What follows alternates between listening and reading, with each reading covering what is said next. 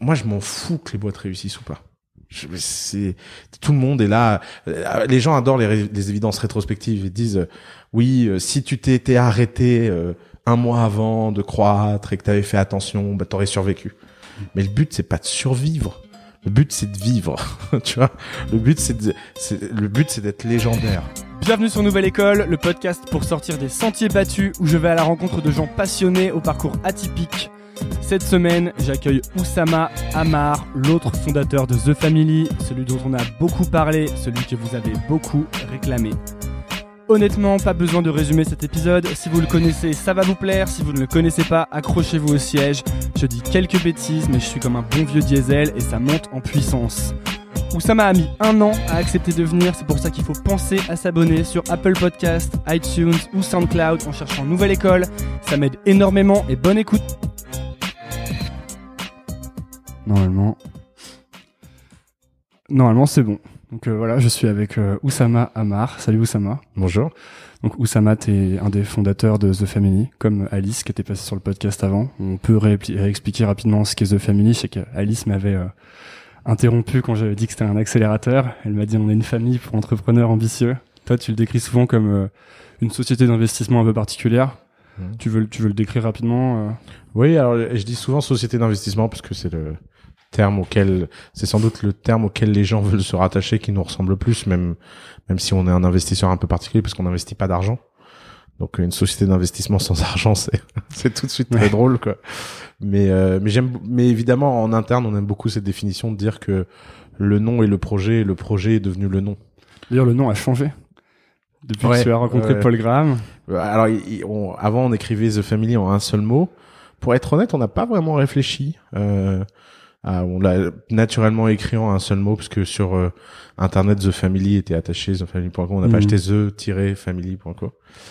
Et euh, quand, quand j'ai passé un peu de temps avec euh, Paul Graham récemment, il m'a fait un email euh, qui faisait un- une sorte de, de moment très Sean Parker. ouais, euh, ouais, c'était ça. du euh, vous devriez mettre un espace ça ça ça ça Convey. convey ça- convey power ouais et euh, et donc évidemment si on nous dit ça nous on trouve ça super et, et puis rien que pour pouvoir raconter l'histoire que Paul Graham nous a Ouais, absolument. espace. C'est comme tout ce qu'il dit sur euh, le fait de, de trouver un nom de boîte pour lequel le .com est disponible sur Internet. ouais Le fait ouais, que quand t'es une boîte américaine et que tu veux être mondial, il faut que t'aies le .com parce que ça aussi, ça véhicule le sentiment de, de puissance. ouais puis c'est le point com ça reste le seul nom de domaine que les gens comprennent en fait Euh, Ouais. tous les autres noms de domaine euh, point io euh, moi j'essaie toujours d'expliquer à ma maman point io euh, De input output. ouais, Mais, c'est- mais c'est les. Alors, en plus, tous les noms, tous les noms de domaine sont des, des, des indicatifs de pays en fait. Ouais, alors IO, je sais pas du tout. Je crois pas. Je crois qu'il y en a qui sont. euh, Je sais que .co, c'est la Colombie qui a fait un business. Euh, c'est une histoire fascinante. Euh, Un entrepreneur colombien a convaincu le gouvernement colombien de lui donner la licence sur le .co, et il en a fait le nom de domaine le plus fancy de la vallée. Euh, avec Twitter qui avait passé en Twitter.co, Angelis.co. euh, Et du coup, il a vendu plein de noms de euh. Et, et donc il vend les points co et il reverse une partie de l'argent au gouvernement euh, colombien. Et ça a été un gros succès parce que pour lui le marché était beaucoup plus gros que le nom de domaine des gens qui voulaient une boîte en Colombie. Hmm. Mais IO, je crois que non, je crois que c'est comme point Paris ou point, Point biz, ce genre de point biz ou, Ouais. ouais, ou point net. Alors, il y a, y a un truc qui m'intéresse. Donc, toi, t'as, donc, The Family, là, ça va faire euh, bientôt 5 ans, chose comme ça. Quatre ans. ouais. 4 ans. Euh, depuis le début, vous avez beaucoup communiqué, beaucoup fait de contenu et vous êtes créé une, marque assez forte. Et toi, notamment, t'as bah, as beaucoup pris la parole, t'as fait beaucoup de vidéos, d'interventions. On- T'as une, une marque assez forte, surtout à Paris, en tout cas dans le- l'espace euh, de l'écosystème startup. Et il y a un gros sentiment que tu donnes, c'est ce sentiment de, de, de confiance en toi, en tout cas de savoir où tu vas, de dire tu dis les choses de manière très forte. Et je parlais avec euh, sur le dernier épisode de podcast, je parlais avec Navo. Et Navo, il me disait, euh, euh, moi j'ai confiance en moi parce que mes parents, euh, toute ma vie, ils m'ont dit, t'es un génie, de toute façon, même si, euh, même si tu te fais virer de l'école, euh, ils paieront pour venir te voir plus tard, etc. Et je me demandais, toi, est-ce qu'il y a une raison similaire à, ta confiance en toi? Est-ce que ça devient de ton éducation aussi? Alors, alors là, il faut, il faut évidemment donner le crédit à ma maman euh, et sans doute le, le crédit à, à mes origines. Je pense que c'est un peu l'unfair libanais. Euh, les Libanais en général ont confiance en eux, c'est culturel. Il y a quand, quand j'étais petit, ma mère me disait des phrases absurdes. euh, qui qui donne confiance, te dit que t'es le plus beau. Quoi, quoi, comme, ouais. Euh, bah, elle te dit que un, un jour je suis rentré de l'école en disant que je m'ennuyais et ma mère me dit mais t'inquiète pas, toi t'as un destin pas eux, faut pas leur en vouloir.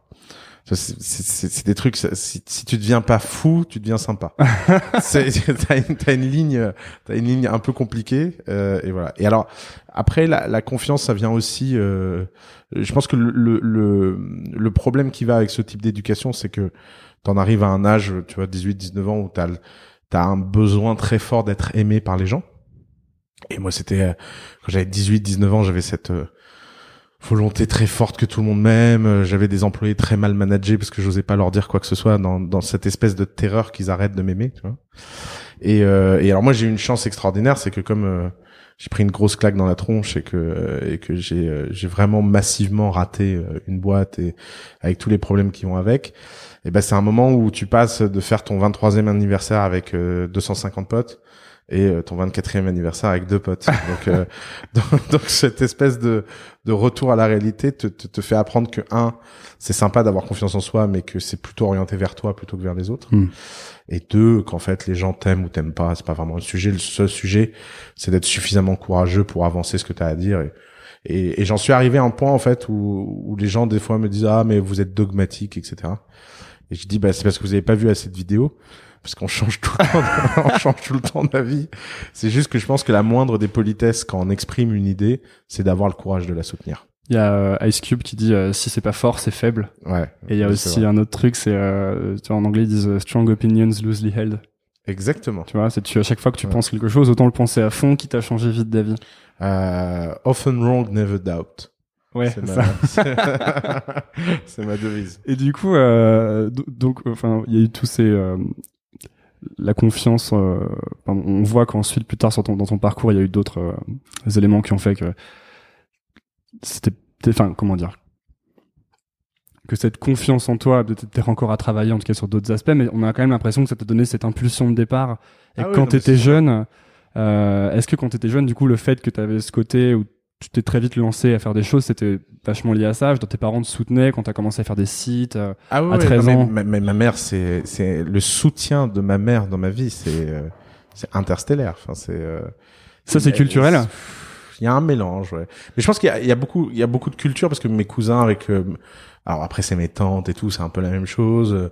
Euh, mes amis libanais, ils ont tous des, des mères euh, foldingues, euh, donc ils, ils sont tous. euh, je pense, je pense que c'est vraiment l'une des, des très très très grandes forces du Liban, c'est que tu, tu vois, ma mère a eu sa maison détruite quatre fois et quatre fois elle l'a reconstruit et ça l'a jamais. On n'a jamais parlé, elle a jamais. euh, j'ai souvent quand je raconte ça, les gens me disent mais quatre fois, mais mais moi au bout de la deuxième fois j'aurais abandonné quoi. Mais au Liban non, parce qu'au Liban tu tu déménages de pays du jour au lendemain, c'est normal. Euh, tu, euh, euh, moi j'ai un petit neveu euh, qui avait besoin d'apprendre le français, il avait 12 ans, c'était le seul petit neveu dans ma famille qui parlait pas français. Bon, ils l'ont envoyé en France, tu vois. Genre, euh, non, quand je racontais ça aux gens, je disais, mais il a 12 ans, mais c'est de la folie. Il, dit, bah non, mais il est chez sa grand-mère. Enfin, il est pas, on l'a pas mis à la rue. On l'a pas mis à la rue en France. Mais, euh, mais, les- donc les Libanais ont une sorte de, de, de résistance au risque hyper fort parce qu'ils ont pas le choix.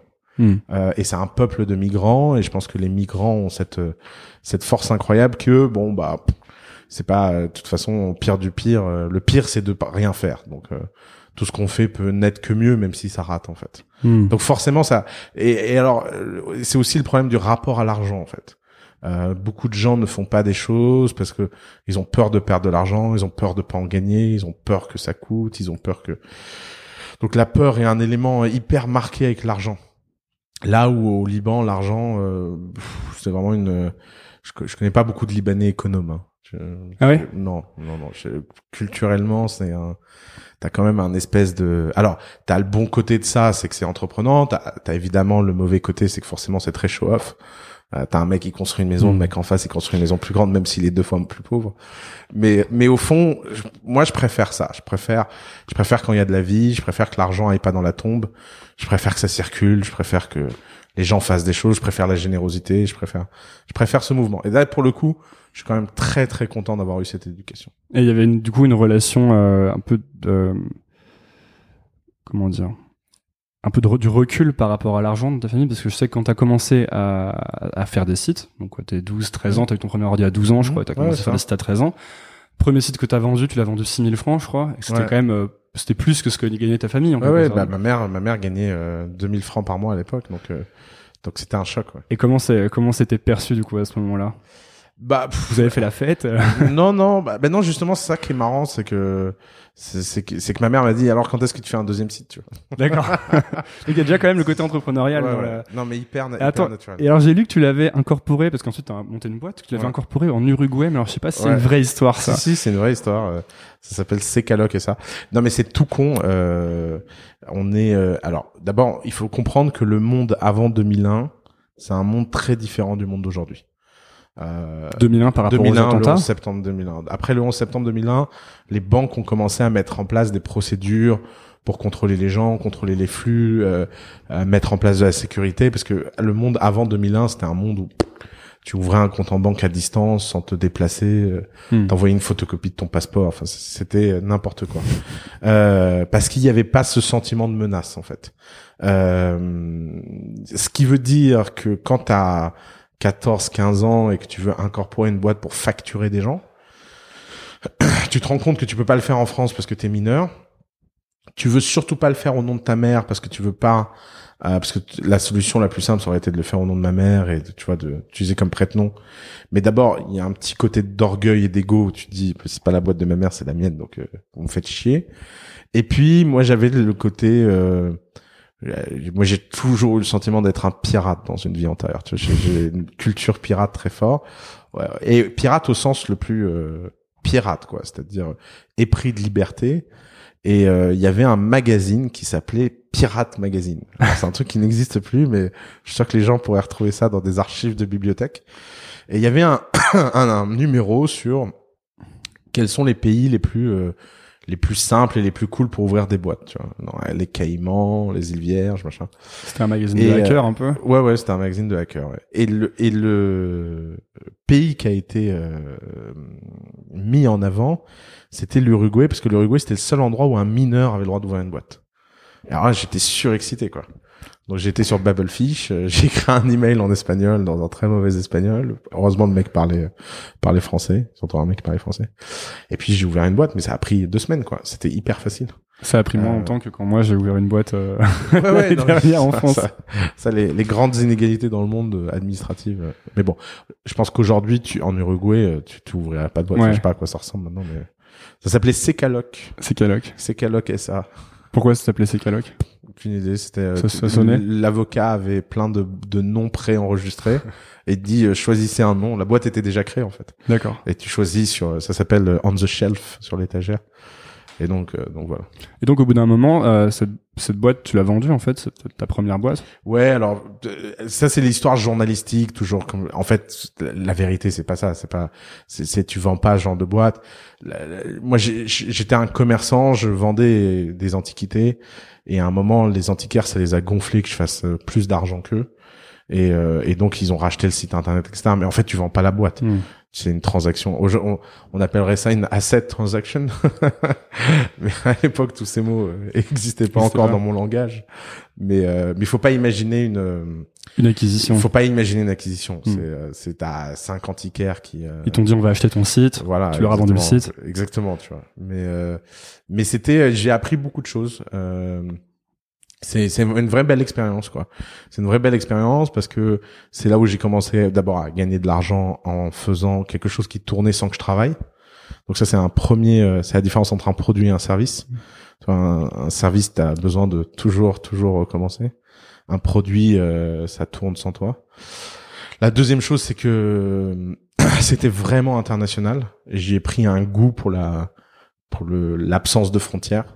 Euh, je pense pas avoir je pense pas avoir eu un seul client français en fait. Euh, ce qui est ce qui était génial, c'était l'arbitrage où tu as un meuble, euh, une antiquité euh, anglaise ou tourangelle euh, que tu vends trois fois le prix parce que tu es en ligne et et tu la vends à des Chinois ou des Qataris ou des New-Yorkais euh, pour qui en fait euh, la- l'élasticité au prix est infinie quoi. Donc euh, donc non, c'était très bien.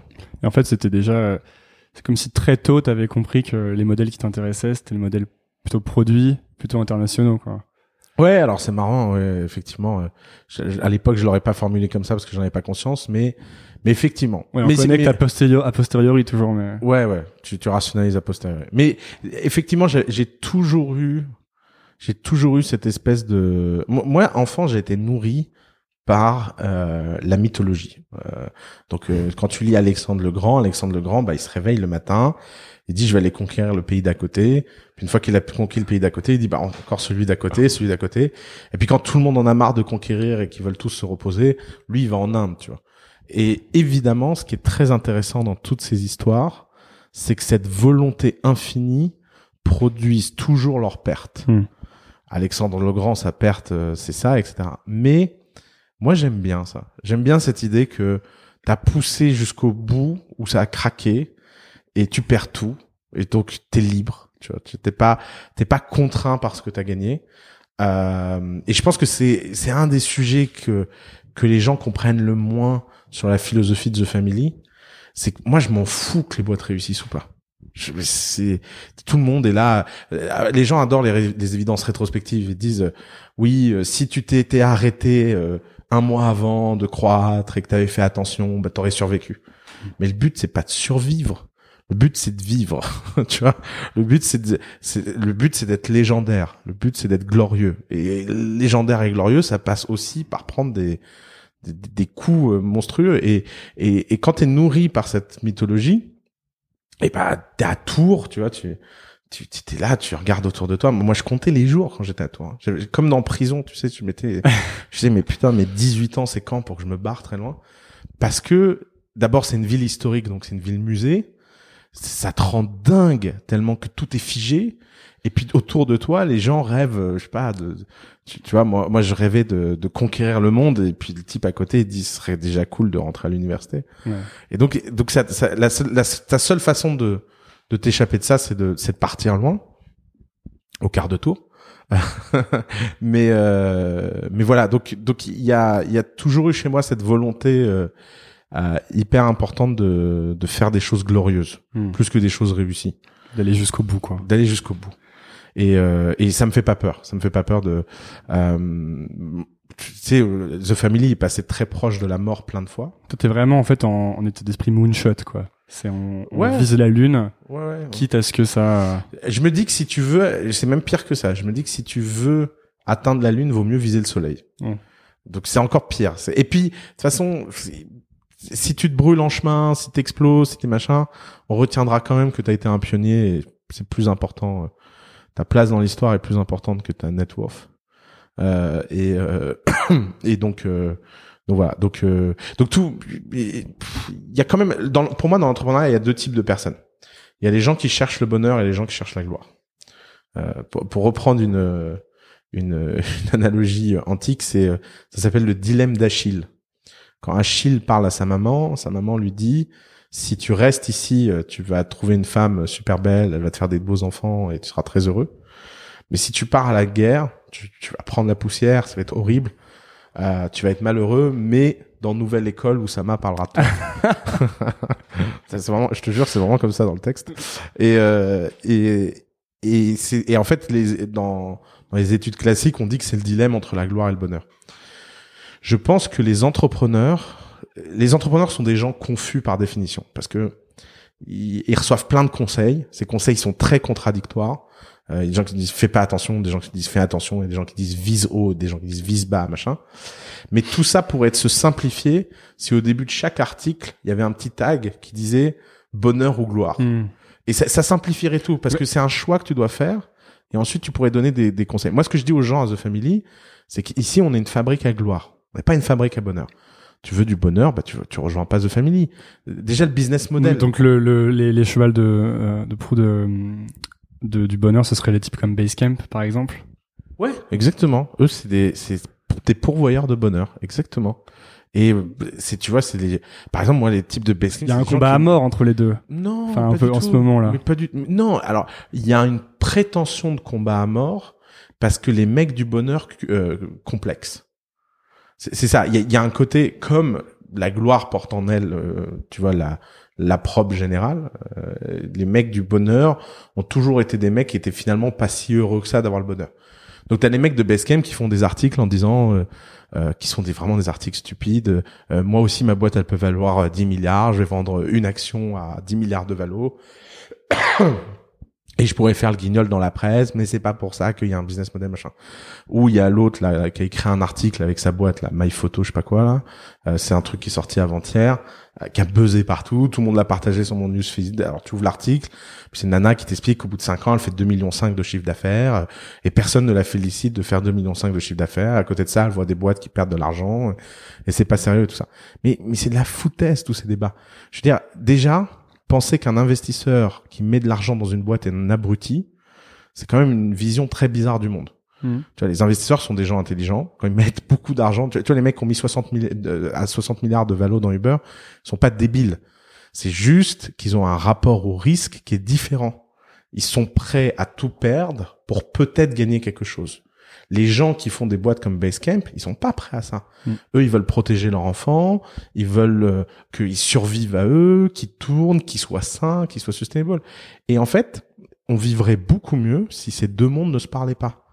Puisque comme chaque monde veut prouver à l'autre qu'il a raison, mais c'est absurde. C'est juste que tu as une hypothèse cachée tout en haut du raisonnement qui est est-ce que tu vas être heureux ou est-ce que tu vas être glorieux? Et ben en fonction de comment tu poses cette hypothèse, tout le reste découle.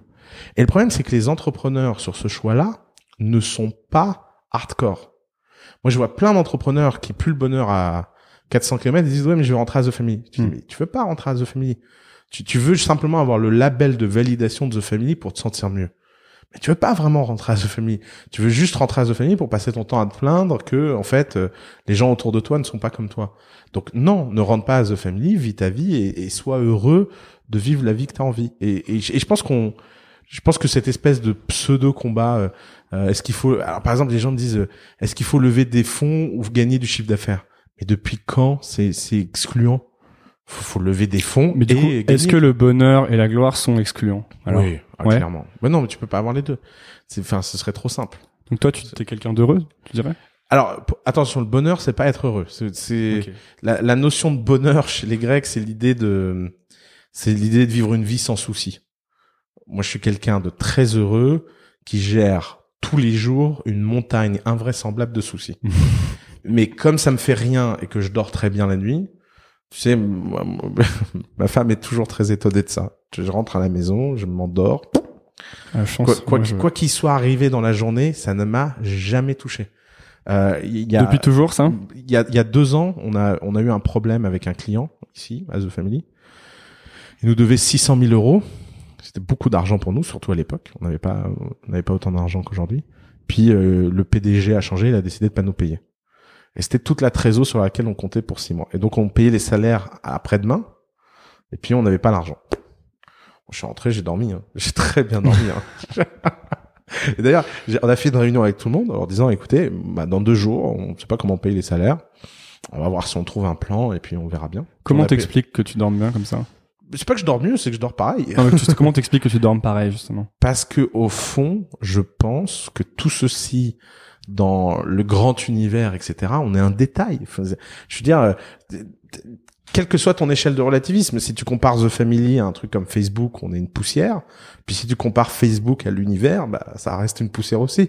Et d'ailleurs, sur cette échelle de l'univers, bah des milliards d'années d'histoire, etc. Qu'est-ce que c'est la vie d'Oussama Hamar et- Mm. ou de Mark Zuckerberg? Et donc les gens qui se font du souci, euh, parce que tout ça, c'est compliqué quoi. Je comprends pas. Moi, ça m'a jamais touché. Parce qu'à la fin, tu vois, je suis en bonne santé. C'est beaucoup plus important que que le fait de pouvoir payer salaire. Euh, les gens dans ma famille sont en bonne santé. Tout le monde va bien. Euh, j'ai la chance de pas être dans un pays en guerre. J'ai pas, j'ai la chance de pas subir des trucs horribles.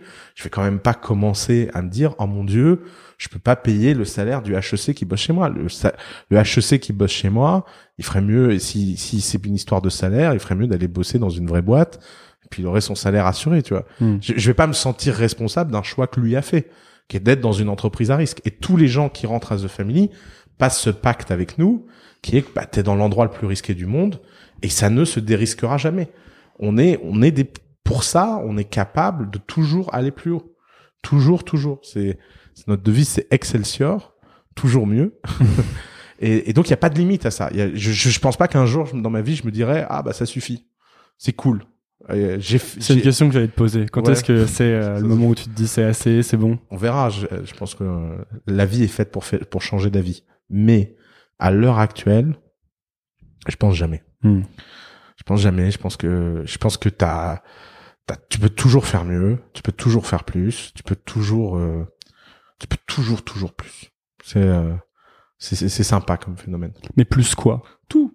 Plus de vie, plus d'expérience, plus d'intensité, plus d'argent, plus de euh, rencontres, plus de boîtes, plus de. Je je veux dire, on est au niveau zéro. Enfin, euh, Hmm. tu, je- tu vois, on, on- on a difficilement quelques boîtes qui valent euh, 100 millions d'euros. On en, on en a pas encore une qui vaut un milliard. euh, euh, puis quand on en aura une qui vaut un milliard, on n'en aura pas une qui en vaut 10. Et puis, et puis au-delà de les valos, etc. Finalement, c'est pas le plus important. Le plus important, c'est qu'est-ce que ça impacte en fait sur le monde. Tu vois, pourquoi je suis tellement obsédé par Agricool? Euh, Parce que les fraises sont trop bonnes. C'est ça qui est incroyable, c'est l'idée de produire des fraises locales. Pourquoi je suis fasciné par Fretlink Parce que quelque part, révolutionner le transport logistique, c'est c'est fascinant et que quelque chose. En fait, je, je pense que le meilleur moyen de produire le futur, c'est de l'imaginer et de le faire. Et c'est la meilleure moyen de prédire l'avenir. Mhm. Et, et je trouve que ce sentiment d'être responsable, que parmi toutes les versions possibles du futur, c'est la tienne qui a gagné, parmi toutes les autres versions concurrentes que les autres ont eu contre toi, bah ce jeu-là, bah, c'est le jeu le plus excitant de la planète en fait. T'as l'impression d'avoir un rôle. Ouais. Et puis un, un sentiment de servir à quelque chose quoi. Est-ce que t'es quelqu'un qui du coup célèbre euh, les victoires? Ouais, alors ça, on, je pense que c'est très important. Euh, par exemple, je, en ce moment, mais je sais pas, en ce moment, il y a une sorte d'ambiance bizarre, mais je lisais encore un article hier, là. Hein, il faut pas célébrer les levées de fonds, parce que lever des fonds, c'est pas avoir gagné. Mais, mais il faut être un sacré connard pour dire ça à quelqu'un. Je veux dire, va lever des fonds, enfin, qu'on rigole. Hmm. Lever des fonds, c'est dur. Il faut se lever, il faut convaincre, faut négocier, faut signer. Est-ce que, parce que tu célèbres, tu crois que tu as gagné? Non, parce que tu jamais gagné. C'est pas parce qu'on célèbre qu'on a gagné. Alors, Les gens sont là, oui, il faut célébrer quand on a gagné. Bon, bah, dans, dans ce cas-là, on célèbre jamais. C'est que ça fait quand même partie du process de savoir s'arrêter, profiter et dire, bah voilà, sur les 1000 milestones que j'ai à faire, j'en ai réussi une, puis deux, puis trois. Et tu fais ça Et, comment euh, alors toi? Bah, La fête. La fête. On, on fait, on fait beaucoup de fêtes à The Family. On a, on a même un poster qui dit Parting is a serious Mm. matter. ça, ça fait partie. euh, puis c'est, puis c'est un moment de partage, c'est un moment de générosité, c'est un moment de bonne vibe, c'est un moment de. Un- ça, il faut, il faut, il faut- Mm. si c'est, si c'est pour être euh, austère, j'ai jamais compris ces cultures austères. J'aurais pas pu être. Les. Japonais Bah, par exemple. ouais. Tu l'as vu euh, le documentaire euh, Jiro Dreams of Sushi? J'adore ce documentaire. Il y, a pas plus austère quoi. mais je pourrais jamais Ah vivre ouais. comme ça. Pour moi, c'est un. C'est d'ailleurs, regarde comment il est malheureux le fils de. Mais ils sont tous malheureux sauf Ouais. que même le père il est pas. Tu vois, c'est pas. C'est euh, non non, moi je- j'aime bien les. Je préfère Gabzi le magnifique. Ouais. Tu dis que il y a un truc que tu dis qui est marrant c'est que t'as un peu fait le, le chemin à l'envers. T'as commencé par un succès Mm. et ensuite t'as eu un échec. Ouais. Et quand j'ai rencontré, que j'ai discuté avec Alice, elle me disait que quand elle t'avait rencontré, justement, tu rentrais de San Francisco où t'étais un peu parti, euh, en- presque en exil euh, Ouais ouais. à la suite de ton euh, expérience avec Ipios. Mhm. En fait, comment, qu'est-ce qui s'est passé Euh, T'as t'as levé des fonds avec cette boîte et au bout d'un moment, t'as décidé de l'arrêter ou? Non non non. il- Ah non, je j'ai pas décidé de l'arrêter parce que j'étais trop désillusionnel. Euh, il s'est passé quelque chose de tout bête. C'est que tu crois tellement à ton idée que t'arrives pas à regarder la réalité en face, qui est qu'il n'y a pas de business plan. Il n'y a pas de business model, pardon. Hmm. Euh, donc l'idée, elle est géniale. Elle est de dire, euh, euh, quelqu'un a un problème dans le monde scientifique, bah, quelqu'un l'a déjà eu, il suffit de les mettre en relation. Et euh, c'est ce que c'est ce que Paul Graham appelle les idées euh, Hollywood. Que ça ferait très bien dans un film, tu Hmm. vois. Mais c'est pas pour ça que t'as une vraie boîte derrière. Et donc j'ai fait l'erreur et finalement qui est euh, une erreur euh, relativement courante d'avoir tellement de bagou, tellement de facilité que j'ai levé des fonds en pensant que les fonds rendraient cette idée possible. Donc, tu as une idée qui ne vend pas et que tu n'arrives pas à, vendre, et tu te dis, bah en fait, c'est parce qu'on n'a pas de bureau, c'est parce qu'on n'a pas un chef des ventes, parce que on, on va pas à la conférence TechCrunch qui coûte 50 000 dollars, on va pas à je sais pas quoi, Red Herring, blablabla. Et donc, tu deviens un entrepreneur Hollywood. Qu'est-ce que c'est un entrepreneur Hollywood? Tu passes dans la presse, tu gagnes tous les concours de pitch du monde, euh, tu as euh, 20 employés qui travaillent sur des sujets de R&D euh, hyper sérieux, euh, où on avait une techno qui était capable de détecter le chercheur qui avait écrit le bon article sur tel sujet en utilisant des algos de sémantique, Vous en collaboration. les trucs et tout ça. Ouais, mais mais encore scraper, tu vois, ça aurait été malin. Mais on faisait bien plus que ça. Hmm. On, on, on se branlait beaucoup, tu vois. Et, et en fait, quand on arrive à un niveau où à tous les étages, tous les bâtiments, tout le monde se masturbe, mais personne conclut, et ben il y a un moment, il y a plus d'argent dans les caisses, Hmm. et puis tu prends une grosse claque de réalité. Mais c'est pas normalement le ce moment-là que t'as un board qui est censé te. te Oui, mais moi, mon board, il était débile. Parce que mon board, ils ont dit, finalement, en fait, ça marche pas. Non pas parce que ça ne marche pas, mais parce que c'est mal fait. Donc, on va prendre quelqu'un qui le fait mieux. Il y a eu six CEO après moi et la boîte existe toujours. Et les mecs font toujours le chiffre. Je pense que je faisais plus de chiffre d'affaires que eux, c'est-à-dire pas grand-chose. Mais, euh, mais aujourd'hui, euh, en fait, en fait, le problème, il est beaucoup plus profond. Le problème, c'est que l'idée ne sert à rien. C'est une bonne idée, mais c'est c'est un mauvais business. Mais est-ce qu'il n'y avait pas une possibilité, comme euh, pas mal de boîtes ont l'air de le faire, de tu lèves tes fonds et puis du coup tu cherches et tu changes d'idée au fur et à mesure. Mais tu peux pas faire ça quand tu crois à ton idée. Ouais, d'accord. Je veux dire, euh, tu, surtout, tu, fumes ton euh, propre mais crack. bien sûr, ça mais tu fumes ton propre crack, puis avec tout le monde. Et en fait, quand tout le monde se réveille, tu deviens la personne responsable de tous les problèmes. Euh, c'est de ta faute en fait. Tu dis, alors, les mecs te disent, euh, oui, alors, euh, alors, tu vois, ça donne des discussions du genre, euh, en fait, euh, la boîte a levé, je sais pas combien de millions, et, et en fait, elle l'a fait faillite parce que t'as payé une fête à 5000 euros. Tu te dis, mais mec, j'aurais pu en payer 10 fêtes à 5000 euros, il n'empêche, on n'a pas de business model. Hmm. Et donc, toi, tu te concentres sur un élément de moralité, parce que c'était ça à la fin de la discussion avec mon board. C'était des éléments de moralité. Ah, gni, euh, note de frais, ah, gna, euh, machin, ah, gna, voleur. Bon, bah, ok. Bah, vas-y, enlève les notes de frais, enlève les fêtes. Résultat, tous les employés sont barrés. Tu te retrouves avec une boîte qui, en plus, n'a même plus de matière humaine, qui a toujours pas de business model, et tu crois tellement, t'as été tellement gourouisé sur l'idée. Parce que le problème, et d'ailleurs, c'est là où je me suis rendu compte de mon plus grand problème, c'est que quand je crois à quelque chose, j'y crois tellement que les gens autour de moi finissent par y croire plus que moi, et ça me revient dans la gueule. Et, et Ipios, c'est ça. Les mecs, pendant sept ans, ils ont continué sur un truc que j'ai eu un soir que j'étais bourré, quoi. Mm. Et il y a un moment, quelqu'un, alors moi personne, m'a- j'ai eu la chance de me wake up euh, dans la vallée, parce qu'à chaque fois que je faisais le pitch dans la vallée à des gens qui savaient ce qu'étaient des startups, les mecs ils étaient morts de rire. J'ai eu des scènes improbables. Au début, je le prenais très mal, Euh, donc j'allais dans la vallée en mode. euh, je me suis fait arnaquer par mon board. euh, et ils ont profité de moi. Je suis le nouveau Steve Jobs. Puis les mecs me disaient ah ouais c'est triste et tout. Et puis là, je racontais l'idée et les mecs vraiment à table, ils étaient morts de rire. Commençaient à avoir des fous rires. Le mec dit mais seriously, it's not even a business. How much revenue you did with that? Puis tu dis bah non, no nothing. No revenue for three years, dude, really? Et, et puis là, tu te dis, mais, mais c'est vrai, en fait. Alors après, les mecs commencent à te dire des réalités. Ils te disent, euh, mais je comprends pas, mais, euh, mais comment t'as pu rester aussi longtemps sans faire d'argent et que ça inquiète personne? Bah, on était une start-up, les revenus, c'est pas important. Quoi? et en fait, et en fait, tu découvres un truc, c'est qu'en fait, t'as une éducation TechCrunch aux startups. Mm. Euh, par exemple, Mark Zuckerberg, il va dans TechCrunch, il dit, revenue is unimportant for Facebook. Mm. Puis après, t'en as un valet, t'apprends que Facebook, la première année, Ils font ont des fait pubs un- depuis toujours. Ouais, ils ont fait un million cinq de revenus Énorme pub, énorme pub. Ouais. avec des casinos et tout. Et tu dis, Tout le monde me dit ça tout le temps. Oui, mais Facebook, euh, mais Facebook, ils ont fait des pubs et Exact. des énormes pubs parce qu'ils avaient des énormes coûts de serveur. Exactement. Je sais pas pourquoi. euh, il y a Et en cette- fait, il y a un problème de, de distorsion de la réalité américaine. C'est qu'un Américain qui fait 1,5 million de chiffre d'affaires la première année, bah, il, il fait pas de revenus. Un Français qui fait 1,5 million de chiffre d'affaires la première année, bah, il est à French Web. Tu vois, il est, c'est, une, c'est une star atomique, Ouais. euh, etc. Et donc, t'as, as ce problème de, de rapport à la réalité. Et c'est pour ça qu'il faut aussi sortir un peu de cet esprit provincial qu'on a en France, où quand les gens sont célèbres dans le 8e arrondissement de Paris, ils arrêtent de bosser.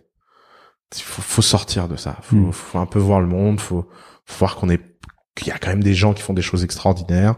long terme, qu'il faut un peu respecter ça et qu'il faut essayer de jouer à leur hauteur. Quoi. Comment tu t'es senti euh, au moment où parce qu'en fait qu'est-ce qui s'est passé? Le, le board t'a exclu? Oui, j'étais viré tout simplement. et comment t'étais à, ce- à ce moment-là? Ah, pff, super mal. Euh, écoute, j'ai fait un truc énorme. je, je vivais dans une maison où il y avait un lit au milieu du salon et je regardais des films toute la journée dans le lit. J'avais installé un lit dans le salon pour te dire le, pour te dire l'ambiance avec l'espèce d'écran de cinéma. Et j'all- j'allais en peignoir acheter mes glaces au supermarché et je revenais. Euh, après, j'ai pas déprimé longtemps. Je suis pas du genre à déprimer longtemps. Assez rapidement, je, je me suis remis. Et puis, et puis ça m'a fait beaucoup de bien d'avoir beaucoup de gens qui se foutent de ma gueule. Ça, quand tu, quand tu- et puis c'était incroyable parce que parce que comme t'es dans la vallée et que tout le monde a vécu toutes les histoires 20 fois, tu parles à n'importe qui de ton histoire, le mec il spot tout de suite toutes les conneries que t'as fait. Et comme je suis plutôt une bonne éponge et que je retiens vite ce qu'on m'apprend, ça m'a complètement changé sur c'est quoi le la phase, comment on construit des boîtes et comment Mm. on, on ça. D'ailleurs, euh, je pense que quelque chose que les gens comprennent pas sur The Family de l'extérieur et qui qui est normal de pas le comprendre, c'est que tout le monde croit qu'on fait The Family pour être une caricature de la vallée à Paris, Un nouveau euh, Euh, Y Combinator un nouveau Y Combinator. On fait The Family pour créer quelque chose de nouveau que même la vallée ne, pourra pas faire. On est en train de leapfrog. Sais, le, le saut de Le saut grenouille. de grenouille. Euh, je, je, je connais suffisamment le modèle de la vallée pour savoir qu'est-ce qu'il faut piquer et qu'est-ce qu'il faut pas piquer. Qu'est-ce qu'il faut pas piquer? Alors, il y a plein de choses qu'il faut pas piquer. Par exemple, euh, euh, il y a alors il y a deux catégories. Il y a les choses qu'on ne peut pas piquer et les choses qu'on ne doit pas piquer. Donc ce qu'on peut pas piquer, c'est l'avantage naturel de cet endroit, de Exactement. ses ressources, de ses talents, etc. C'est pas la peine d'essayer de la jouer. C'est pas la peine de de faire un plateau de saclé euh, pour être la prochaine Silicon Valley ou je sais pas quoi. C'est ça, ça, ça se décrète pas, ça s'invente pas. Surtout Donc, que euh, sa clé, euh, c'est pas vraiment San Francisco. Non, c'est pas c'est pas Stanford. Je crois que les mecs ils ont pas trop euh, ils ont pas trop vu euh, la différence. Donc t'as ce premier problème. Le deuxième problème, c'est qu'il est absolument fondamental de ne pas ramener le sous-jacent transhumaniste de la vallée. Je pense que la vallée représente un des futurs possibles dans lequel la machine euh, n'est pas une fonction de l'humain, mais la finalité de l'humain. Et sans doute, alors je vais dire un truc très méchant, mais que je pense, et que j'assume, et je m'excuse pour les gens que je vais vexer, sans doute parce qu'ils sont tous profondément socially awkward, et qu'ils ont tous un problème de rapport euh, plus ou moins euh, grave aux femmes. C'est-à-dire que l'image du geek pas bien dans sa peau, euh, qui veut se taper des nanas mais qui arrive pas, c'est pas c'est pas un cliché en fait. C'est c'est c'est la figure euh, mère de la vallée et ça a créé une espèce d'ambiance dont la seule brèche est Facebook. Facebook est une entreprise incroyablement sociale, une entreprise incroyablement humaine. C'est une des entreprises qui me fascine le plus, même si Mark Zuckerberg a l'air d'être euh, un geek un peu euh, un peu un peu un peu rigide. En fait, il est euh, il est très très très cultivé. Il a une profonde vision. il fait des efforts aussi. et il fait beaucoup d'efforts. C'est quelqu'un qui travaille beaucoup sur lui. Hmm. Mais tu vois, euh, un Larry Page, euh, un même Elon Musk qui me fait rêver. Je, je veux dire, euh, j'aimerais. Lui, pour être, le coup, on va parler de lui. euh, j'ai- j'aimerais être un millième d'un Elon Ouais. Musk, tu vois. Mais il n'empêche, sa vision du monde me va pas.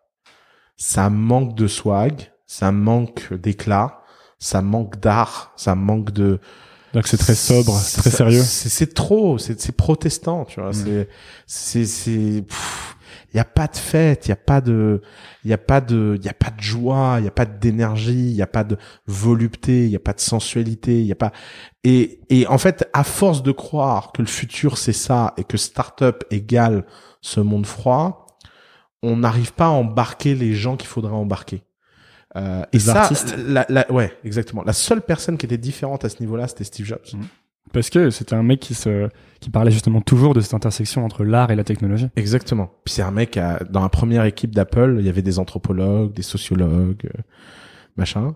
Maintenant, il- je pense que si tu veux reconstruire une euh, nouvelle vague techno différente, bah c'est en Europe que ça se passe. Et je vois un point commun. Est-ce qu'il n'y a pas un point commun euh, C'est pas pour faire un parallèle entre toi et Steve Jobs, hein, mais il y a euh, dans les Steve Jobs a fait des études de, de humanities aussi, et euh, toi aussi. Et est-ce qu'il n'y a pas le fait d'avoir ouvert euh, son esprit à ce genre de matière aussi qui crée ensuite Ah, cette si, appétence si, pour euh, je pense, je intégrer finalement d'autres dimensions de l'humain quoi? Si, si, je pense. Je pense que ça, a- je pense que ça a beaucoup d'influence sur toi, en fait.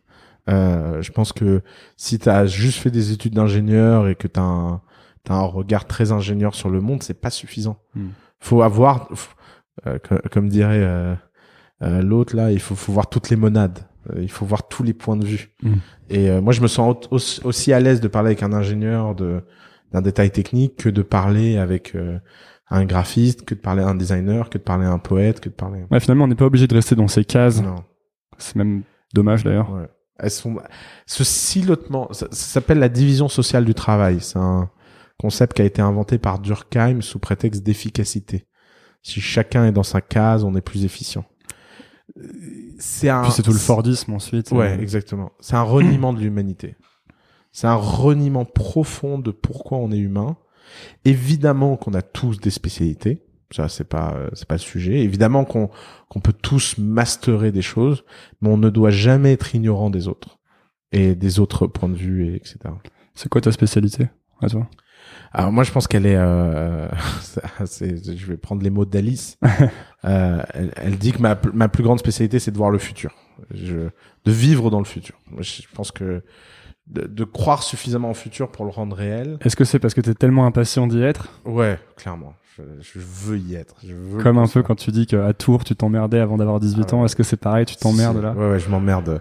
Je trouve que le monde, il est pas efficient au sens, euh, au sens, il, il est pas, ça manque d'esthétisme, tout ça.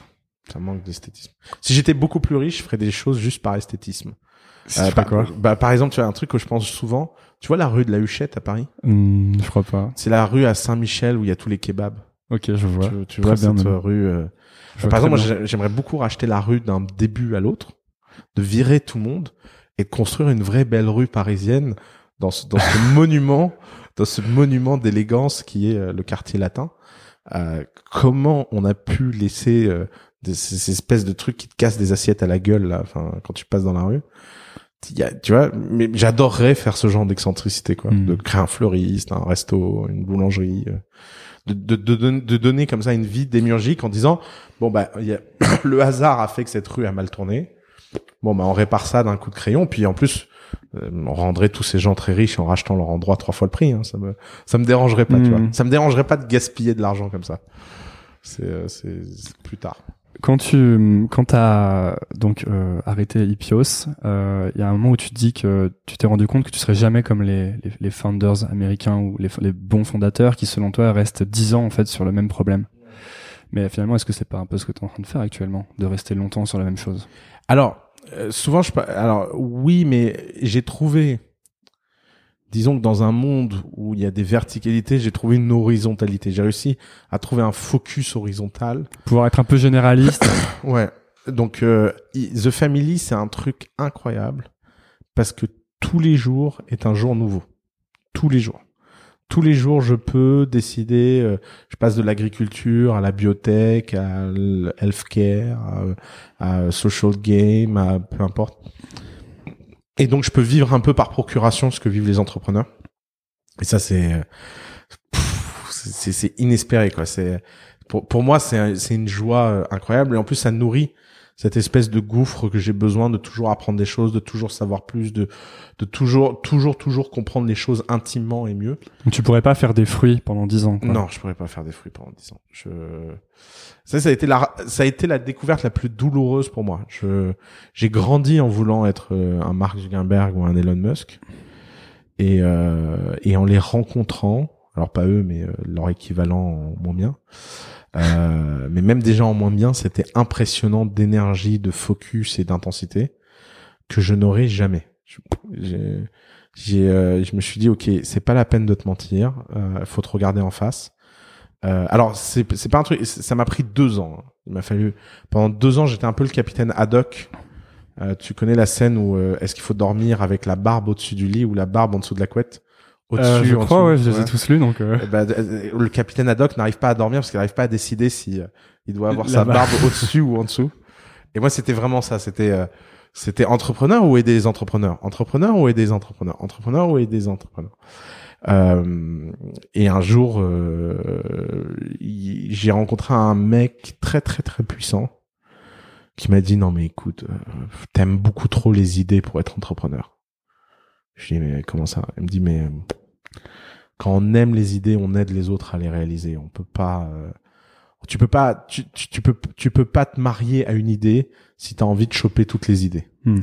Donc euh, tu vois, c'est un peu, un peu le dilemme. euh, Est-ce que tu veux être célibataire ou euh, ou marié? Bah, en termes d'idées, j'avais pas du tout envie de me marier, quoi. Mais parfois, on, sûrement qu'on s'en, on s'en rend compte euh, une fois qu'on rentre dedans, parce que je sais que tu, tu parles de, de, tu dis que le succès, c'est sur le long terme. Et tu on donne souvent les exemples de Steve Jobs, Bill Gates, Zuckerberg, mais c'est des types qui avaient pas forcément prévu de passer 10 ans sur ce qu'ils faisaient. Steve Jobs, il essayait quand même de faire un, un- de la- de l'argent rapide avec Wozniak au début en fabriquant plein d'ordi, il en avait besoin. tu vois. Mais et dès qu'il en a plus besoin, il a quand même. là, il avait le choix, par contre, Ouais. c'est ça. C'est-à-dire que dans ce choix-là, je veux dire, Steve Jobs, il est pas parti euh, à diriger une compagnie aérienne, quoi, parce que l'avion le Mm. faisait chier, quoi. Tu vois, c'est euh, c'est euh, c'est vraiment le- c'est vraiment un sujet très différent, quoi. Mm. Euh, il faut euh, il faut reconnaître que ces gens-là ont Steve Jobs avant de faire l'iPod, il a quand même passé euh, 20 ans de sa vie à faire l'ordinateur personnel, quoi. Puis quand il s'est autorisé à faire l'iPod qui est devenu l'iPhone, euh, il avait déjà euh, puis il avait eu ce focus pendant euh, D'ailleurs, c'est la c'est marrant parce que c'est la grande histoire entre Steve Jobs et Larry Page parce que Steve Jobs mentorait Larry Page. Ah, ils faisaient des euh, long walks ensemble, tu vois ça Ouais, ouais. les les, Les fameuses. les, les fameuses walks et il passait son temps à dire à Larry Page euh, tu te plantes, euh, tu vas dans le mur, tu n'arriveras jamais à faire 10 projets en même temps. Choisis-en un à la fois. Si Google tourne sans toi, bah laisse quelqu'un rené Google comme Steve Jobs a laissé quelqu'un rené Apple et puis va mettre toute ton énergie dans un projet, fais-les un par un. Hmm. Et Larry Page, je l'ai jamais écouté. Et euh, récemment, je regardais Alphabet là, et je me disais mais qu'est-ce qu'ils ont foutu quoi? J'ai Ils ont tout l'argent du monde, on n'a toujours pas de voiture autonome, trucs dans la santé sont incompréhensibles, ils ont 36 moonshots, mais rien n'a l'air de sortir quoi. Et quand tu parles avec les gens qui travaillent dans toutes ces euh, boîtes Alphabet, te disent c'est le bordel, on sait pas trop où on va. Les Google X, etc. Ouais, ouais, exactement. Mm. Donc, euh, donc c'est, ça montre à quel point Steve Jobs sur cette histoire de focus avait, euh, avait profondément raison. Et J'attends de voir quelqu'un qui, un entrepreneur qui serait un focus et qui réussirait. Qui, qui- euh, question justement par rapport à ça. C'était lequel qui t'in- qui t'inspirait le plus, toi? T'avais un rôle modèle un peu ou... Alors, moi, mon, mon, je trouve que le, les, les gens qui m'ont le plus inspiré sont pas des entrepreneurs. J'ai jamais eu, j'ai jamais eu des conquérants comme Alexandre Ouais, Legrand. ouais, ouais. J'ai jamais eu d'entrepreneur comme rôle modèle. Euh, le premier empereur de Rome me fascine. Euh, je connais de sa vie par cœur. C'est un mec fascinant parce qu'il est, il est, euh, euh, c'est quand César a été tué, c'était le neveu de César et il avait 16 ans. Euh, il est devenu euh, à 17 ans euh, consul à Rome et euh, c'est grâce à lui qu'on doit cette fameuse euh, citation euh, de Cicéron aux âmes bien nées, la gloire n'attend pas le nombre des années. Euh, pour justifier que quelqu'un d'aussi jeune puisse prendre le pouvoir. Et il était entouré d'une bande de jeunes, euh, Mécène, euh, Caligula, euh, tous ces, tous ces gens-là, euh, ils sont en général avaient 19 ans, quoi. Et ces gens-là ont créé l'Empire romain. Ils ont créé la figure de l'empereur. Euh, euh, ils ont créé le mécénat. Ils ont Mm. créé euh, les arts. Après, bon, il y a des trucs un peu moins drôles avec eux, évidemment. L'é- L'époque veut ça, mais mais euh, mais ces gens-là me fascinent plus que. Je, je pense que le seul entrepreneur où où euh, où j'arrive à à vraiment me dire euh, forme de rôle modèle, c'est Elon Musk parce qu'il est Pour la le- taille de ce qu'il fait. Ouais, et puis euh, le commitment personnel de ce qu'il fait. Ouais. Le côté euh, sacrifice?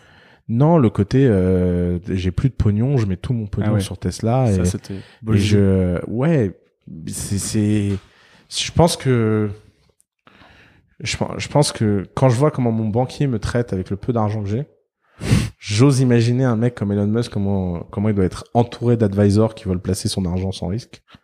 Puis quand il doit leur dire vous vendez tout parce qu'on va mettre 300 millions dans Tesla puis euh, puis on va emprunter un peu d'argent parce que y a pas assez.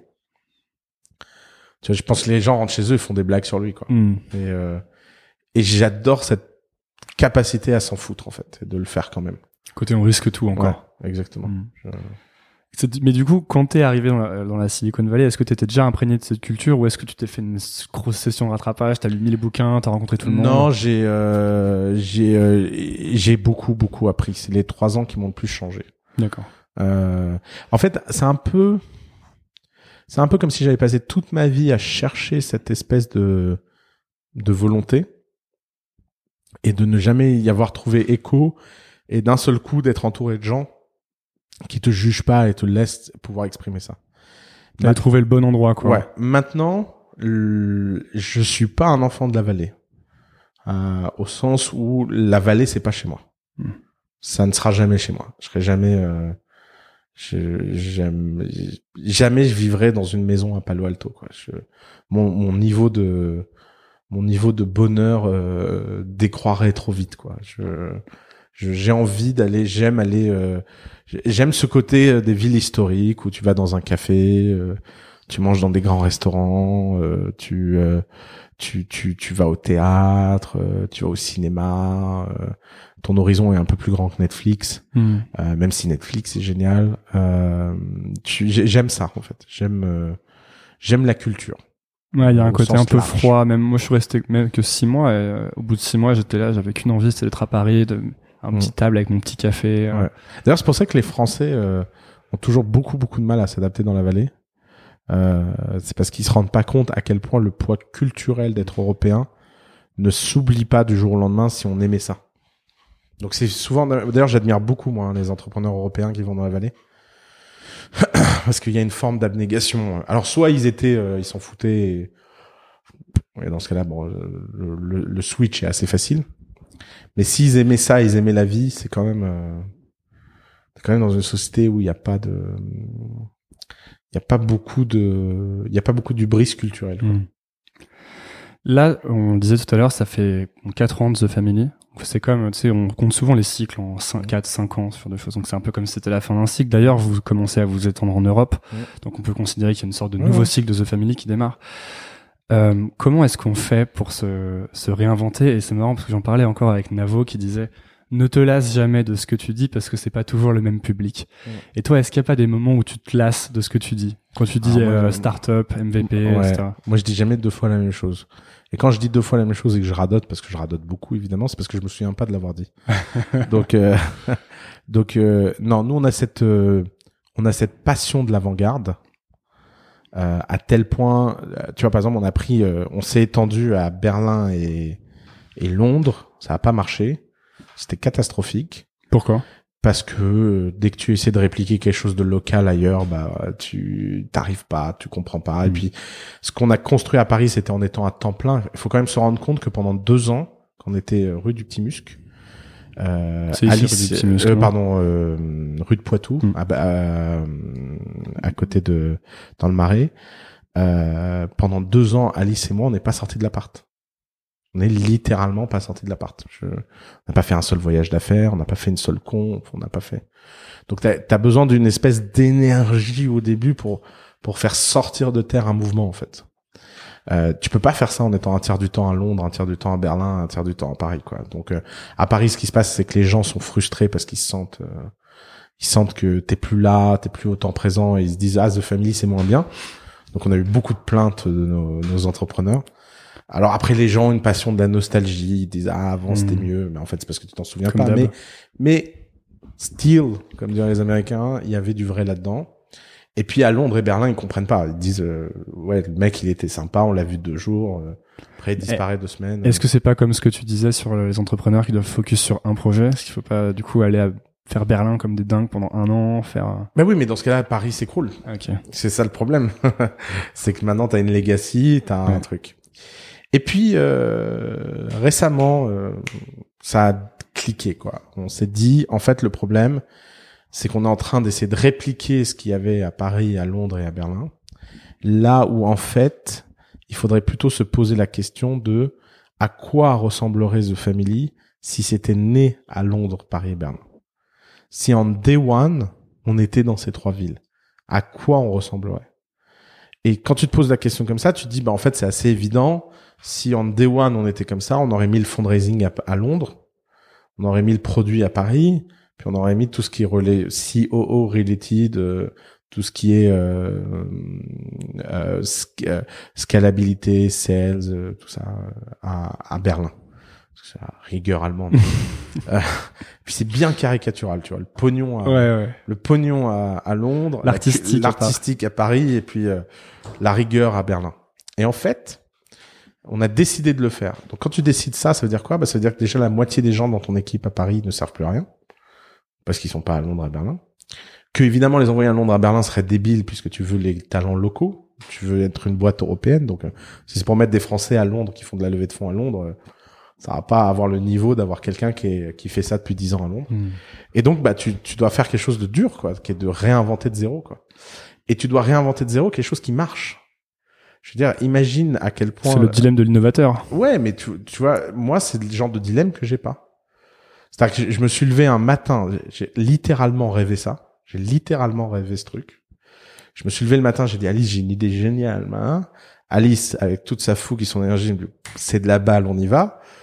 Et ben, on est venu, on a dit à l'équipe, voilà, on change tout là. Bon, bah, maintenant, on va parler avec chacun d'entre vous qui n'avait plus votre place, et puis, euh, puis avec chacun d'entre vous, on va trouver quelque chose à faire, quoi. Et puis, euh, puis vous allez quitter The Family, vivre une vie ailleurs, et puis nous, on va vivre notre vie, quoi. Et c'était le moment de se séparer, quoi.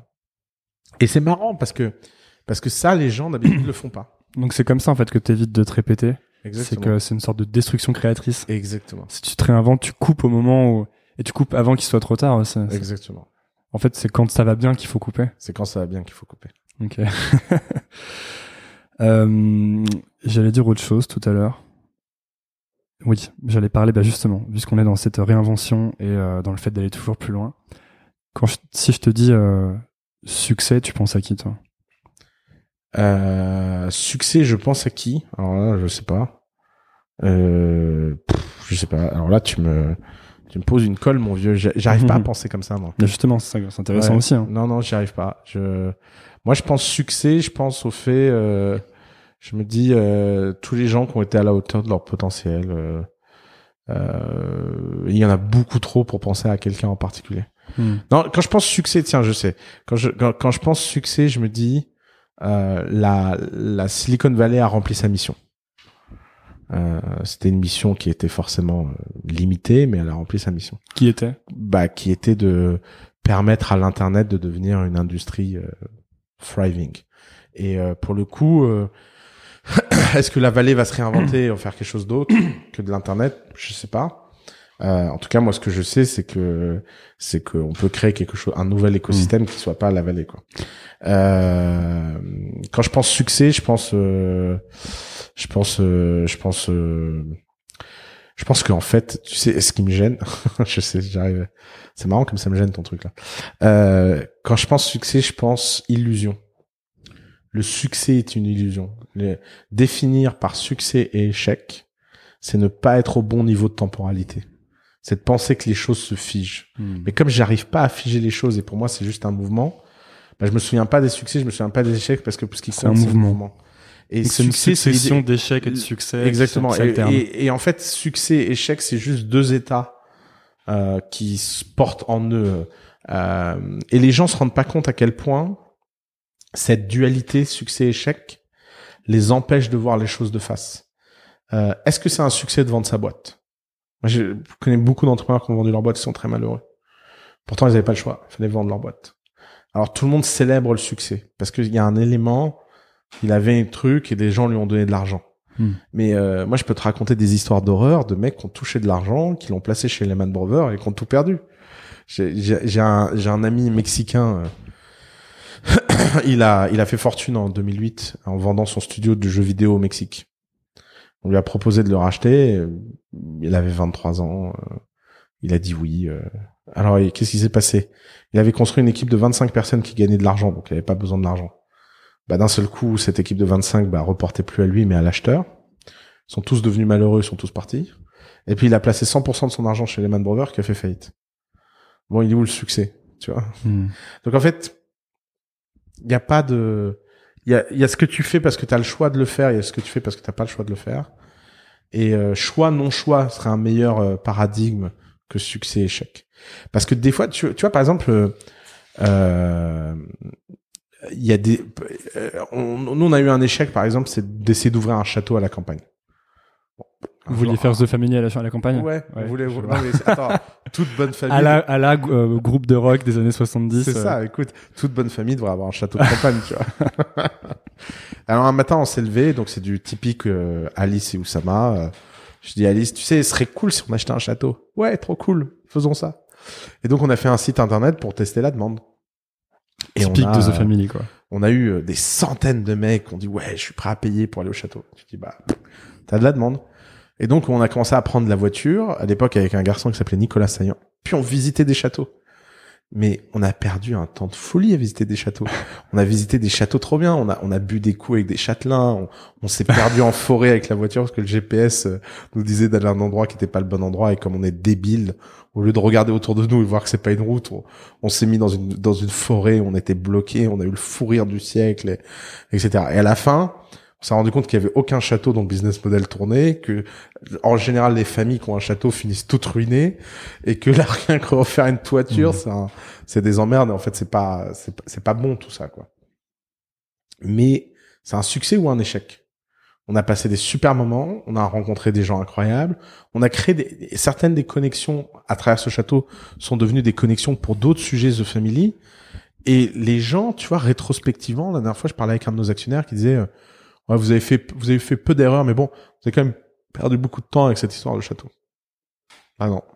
Tu sais jamais, en fait, ce que ça va créer ensuite. Non, tu sais pas. Hmm. tu fais des choses, ils ont des retours sur investissement plus ou moins élevés, mais au fond, euh, tu peux pas, tu peux pas t'enlever le fait d'être amusé, quoi. Hmm. Tu- Et je préfère. Il vois, faut s'amuser, quoi. Ouais. À, à l'inverse, on a eu des vrais succès financiers sur certains sujets qui, moi, euh, pff, nous ont rien appris, quoi. Tu vois, je veux dire, euh, je sais pas, par exemple, on a vendu euh, Capitaine Train. Super transaction, machin. C'est génial pour Jean-Daniel Guillot, il est très content. Il fait un projet beaucoup plus ambitieux maintenant que Capitaine Train. Euh, euh, les acquéreurs sont contents, machin. Mais qu'est-ce qu'on a appris dans ce process? Rien. Je veux dire, maintenant on a une street cred, genre ouais, on a vendu une boîte à neuf chiffres. euh, euh, tu vois, à chaque fois que je rencontre des investisseurs anglo-saxons, les mecs ils ne retiennent que ça, quoi. Ah ouais, machin. Mais je sais que ouais, c'est Jean Daniel qui a fait le boulot, c'est euh, Martin Mignot qui a fait la négo, c'est euh, enfin tu vois, Mm. c'est- eux ils ont appris des trucs dans ce process. Pas nous. On avait euh, 1% de la boîte. euh, tu vois, on ne comptait pas là-dedans. Et c'est très bien. Je suis pas en train de, c'est pas, c'est pas une plainte, hein, mais, mais pourtant de l'extérieur, les gens retiendront comme succès et milestone de The Family le fait d'avoir vendu Captain Train, Hmm. pas le château, tu vois. Pourtant, le château était très très intéressant. Comment tu fais pour euh, pour pour évaluer ta progression et puis pour continuer à apprendre? Tu me dis que t'as envie, t'as besoin d'apprendre tout le temps. Alors T'as des mécanismes en place ou... Ouais, euh, moi j'ai j'ai deux règles euh, que j'essaie d'appliquer. La règle numéro un, c'est qu'il faut jamais, jamais, jamais, sous aucun prétexte, s'évaluer soi-même. Parce que quand tu t'évalues toi-même, tu compares ton intérieur à l'extérieur des autres. Hmm. Et c'est impossible comme élément de comparaison. Donc euh, ça n'apporte que du, que de l'angoisse, que du déplaisir parce que soit tu te sens meilleur que l'extérieur des autres et tu deviens arrogant, soit tu te sens moins bien et tu finis dépressif. Donc ne jamais jamais s'auto-évaluer. D'ailleurs, un- C'est dur parce que c'est ce qu'on fait à longueur de journée. Quand je même. sais mais ça c'est c'est une discipline qu'il faut avoir et ça tu Toi, sais- quand tu te surprends à t'évaluer, tu t'arrêtes? Ah ouais. Ouais, ouais. Mais vraiment, il faut, il- là, faut être très bouddhiste. Il faut s'enlever toute, euh, toute envie là-dessus. Mais, et alors, ça, je l'ai appris, cette règle, avec une amie, euh, qui était, euh, une virtuose, très, très grande musicienne.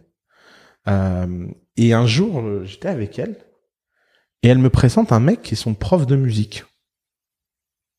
Puis, alors, elle est un peu con, tu vois, euh, comme tu peux l'être quand t'es petit, tu dis mais je comprends pas. euh, Mais t'es pas, t'es- vous êtes virtuose vous aussi?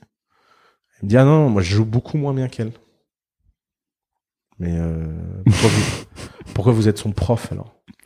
Et elle m'a expliqué, elle m'a dit tu sais Oussama, il faut jamais quand t'es musicien t'évaluer toi-même parce que tu ne t'entends jamais aussi bien que quelqu'un d'extérieur. Et donc, virtuose ou pas, même si je suis capable de faire des choses en musique que lui ne sera jamais capable de faire, lui, il est capable de me dire si je les ai faites ou pas. Hmm. Et alors, là, je me suis dit, putain, incroyable. Et en fait, tous les grands virtuoses ont des profs. Alors comment t'appliques ça, toi, à ta vie? Et bah, tout simplement, donc en ne s'évaluant jamais. Et alors, ça va avec un corollaire qui qu'il faut écouter le feedback que des gens que t'admires. Donc, faut en avoir peu. J'ai trois, quatre personnes que j'admire euh, infiniment, qui sont très dures, qui que j'ai que que j'entretiens et que je choisis pour ça, et que j'utilise comme thermomètre. Tu vois, des fois, je leur envoie une vidéo, je leur dis ah, tu m'as trouvé comment? Super, incroyable, génial. Ah putain, mais t'es- crevé ou quoi? Enfin, c'est c'est nul ce truc. Ok, supprime. et puis, il y a pas de jugement. Alors après, je regarde. Tu supprimes un truc quand il est nul? Bon, bien sûr. Mhm. Et puis quoi encore? Il faut pas subir, il faut pas subir ses erreurs. hein. C'est La règle numéro un des erreurs, c'est qu'il faut les oublier et les effacer. hein. Cette espèce de, tu sais, de. Encore une fois, je suis pas un austère, moi. Je Ouais. pas de... je vais pas passer ma vie à me fouetter pour avoir raté des trucs. Quoi. Puis il y en a plein. hein. Je veux dire, sur toutes les vidéos qui sont en ligne, t'imagines pas le nombre de vidéos qu'on a supprimées parce qu'elles étaient pas, elles étaient pas, elles avaient pas le, la bonne énergie, le bon tempo. Et puis comme ça, t'apprends. Et, et j'ai des gens par sujet, tu vois. Et comme ça, je, je- je peux écouter leur feedback.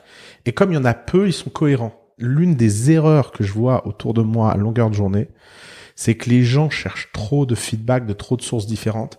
Et résultat, il n'y a pas de cohérence. Voilà. Parce que l'important, c'est pas d'avoir raison. L'important, c'est d'être cohérent.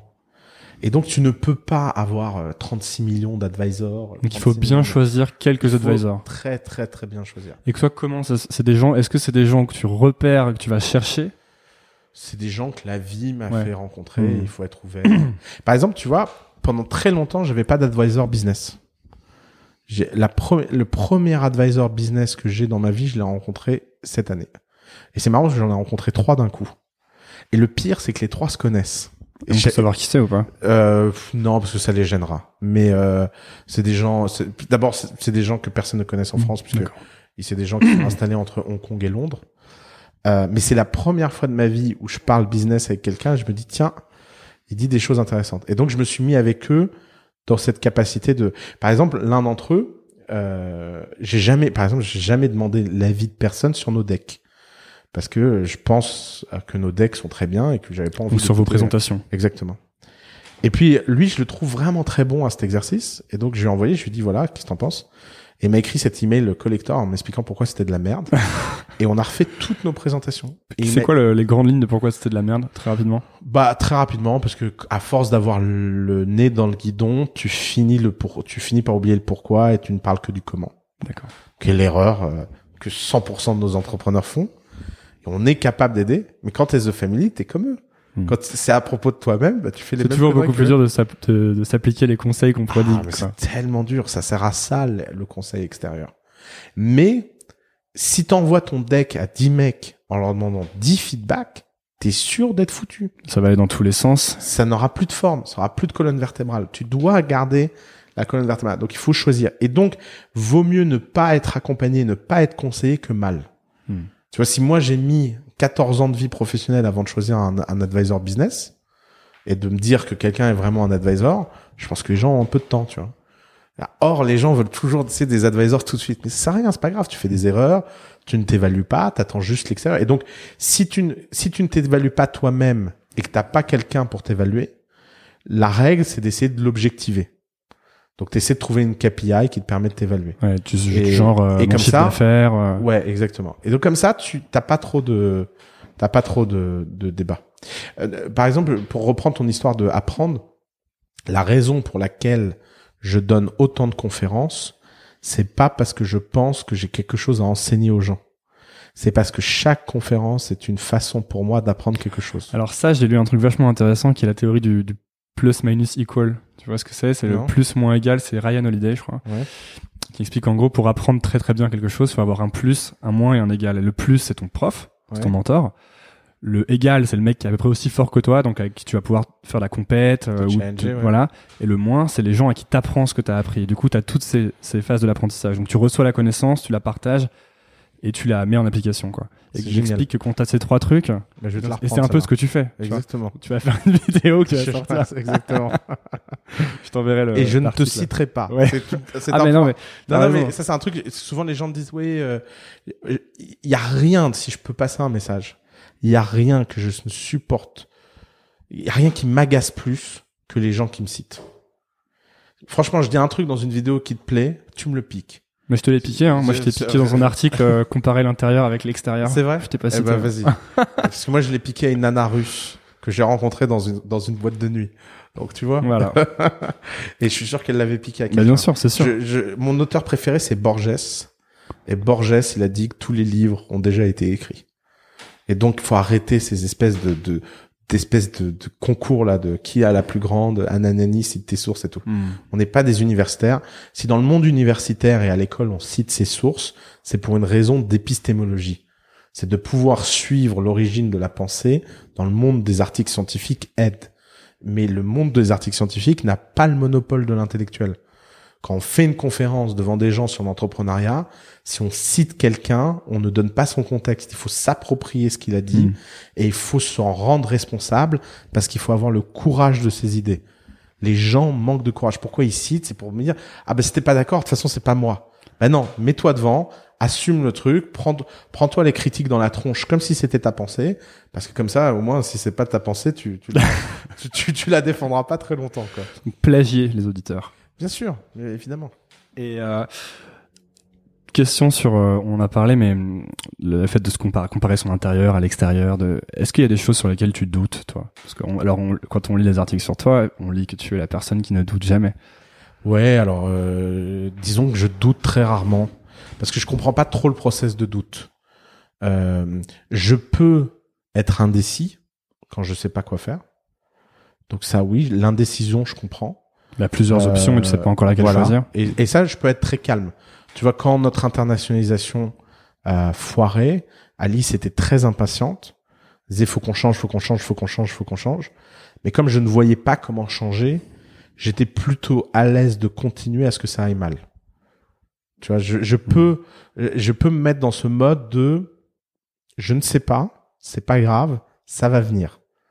Ça va peut-être venir sous la douche, ça va peut-être venir en dormant. Ça vient toujours Ça sous la douche. Bah oui, parce que Et en courant. c'est des, moments où tu es en pilote automatique un peu. Ouais, exactement. C'est assez documenté ça sur le cerveau. Hmm. Donc il faut faire confiance à ça. Faut, faut donner du temps. Faut pas euh, décider pour décider. Je, je, l'indécision, la décision pour la décision comme finalité absolue, c'est C'est comme le fait de procrastiner un peu. Parfois, t'en as besoin pour que ton sûr. cerveau puisse. euh, évidemment. Ah oui, c'est, c'est, euh, je pense c'est la, c'est, c'est la seule point de différence entre Jean de la Roche-Brochard et moi. Jamais de la vie je pourrais vivre la vie de Jean de la Roche-Brochard Pourquoi? Parce qu'il est trop efficace. Ouais. Je veux dire, C'est une machine. C'est une machine, tu vois. Je, moi, je suis, je- je- de ce point de vue-là, je suis son némésis, tu vois. Je, jamais de la vie. euh, et Dieu sait que j'admire. Je, Ouais. je, T'essayes de tendre vers ça ou t'acceptes Oh, que t'es pas tout. comme ça? Surtout pas. Il ne faut jamais aller contre sa nature. Jamais. J'aime, tu sais, il y a cette expression sortir de sa zone de confort. Mhm. Je déteste cette expression. C'est une expression qui est dite par des gens qui ne savent pas ce que ça veut dire. Il faut étendre sa zone de confort. Il faut toujours s'améliorer. Il faut toujours être meilleur. Euh, tu vois, par exemple, moi, je, je me dis, euh, l'année dernière, j'ai lu euh, 30 bouquins. Cette année, je vais en lire 60. Ça, oui. Mais vouloir être quelque chose que tu n'es pas, ça sert à rien. Jean, Par exemple, aller faire du stand-up pour être plus à l'aise. euh, Ouais, exactement, bien sûr. Mais tu vois, Jean, c'est quelqu'un euh, qui qui ne sort pas de sa zone de confort, qui étend sa zone de confort. Mm. Ça a toujours été quelqu'un qui utilise la structure pour être efficace, et il n'a fait qu'améliorer au fil des années cette réalité. Mais résultat, ce que Jean est capable de faire, moi j'en suis incapable. Bah, euh, Jean, il est capable de regarder euh, 200 decks. Moi déjà, quand j'en lis un deck, je me sens épuisé. Je me dis putain mon dieu, qu'est-ce qui s'est passé? Euh, Par contre, à l'inverse, euh, je pense que j'ai une créativité euh, euh, sur le sur sur ce que les choses peuvent être que Jean n'aura jamais. Hmm. Euh, et c'est pour ça qu'on c'est pour ça qu'on travaille ensemble avec une telle euh, telle harmonie, tu vois. Toi, tu, toi, tu Euh, réponds pas à tous les emails. Moi, je réponds pas à tous les emails. Non, je, je, je, je, suis partisan de l'inbox zéro. Parce que pour moi, inbox zéro, c'est tout ce que j'ai pas répondu dans les 24 heures, j'archive. C'est pas Jeff Bezos qui dit soit je te réponds dans les 5 minutes, soit je te réponds jamais. Je l'ai pris, cette règle. Ouais. J'aime beaucoup cette règle. Hmm. Donc non, tu doutes pas trop quoi. Non, je doute pas. Je, j'ai pas, euh, Tu t'es jamais, est-ce que t'as, est-ce que t'as déjà douté, t'as jamais vraiment été salarié? Non. À un moment, jamais. t'as bossé pour un fond, mais je sais pas si. Je sais jamais salarié. Est-ce que tu t'es déjà dit euh, merde, ça se trouve, euh, enfin, est-ce que ça, a- ça a déjà créé une, une incertitude chez toi de qu'est-ce que je vaux dans le monde professionnel, dans les boîtes euh? Non, parce que de toute façon, je sais que je vaux rien. Alors là, euh, le jour où moi je serai salarié, je plains les mecs, quoi. Mais, mais d'ailleurs, je m'embaucherai pas moi-même. Hmm. Enfin, souvent j'y pense, je me dis, mais si tu veux, tu- c'est- un jour, je suis tombé sur un mec qui me ressemblait à un jeune garçon. Vraiment, j'ai eu cette sensation de me voir quand j'avais 19 ans. Il me dit, je sais pas quel boulot faire. Je lui dis, oublie, oublie. c'est pas grave, mon pote, mais oublie. Ne joue, ne jamais, jamais jouer avec les règles des autres. C'est pas grave, tu vois. euh, euh, je, ne- je ne sais pas faire. Et, et c'est et, et pour le coup, c'est pas important. C'est pas euh, heureusement qu'on est tous pas pareils. Hmm. Et euh, et il y a cette espèce de, il y a ce vieux conte de philosophie que j'aime beaucoup, euh, où euh, où c'est un type qui explique une une une, euh, une leçon à un garçon. Où le garçon perd une partie de cartes, il dit parce que j'avais pas les bonnes cartes. Et puis lui, il, il triche dans le jeu pour lui donner toutes les bonnes cartes et l'écrase quand même. Et il dit bah alors t'as perdu, mais t'avais quand même pourtant toutes les meilleures cartes. Il dit oui mais j'avais pas la meilleure stratégie. Alors il dit mais tu vois le problème c'est que la meilleure stratégie c'est de jouer avec les cartes que t'as, pas les cartes que t'aurais pu avoir.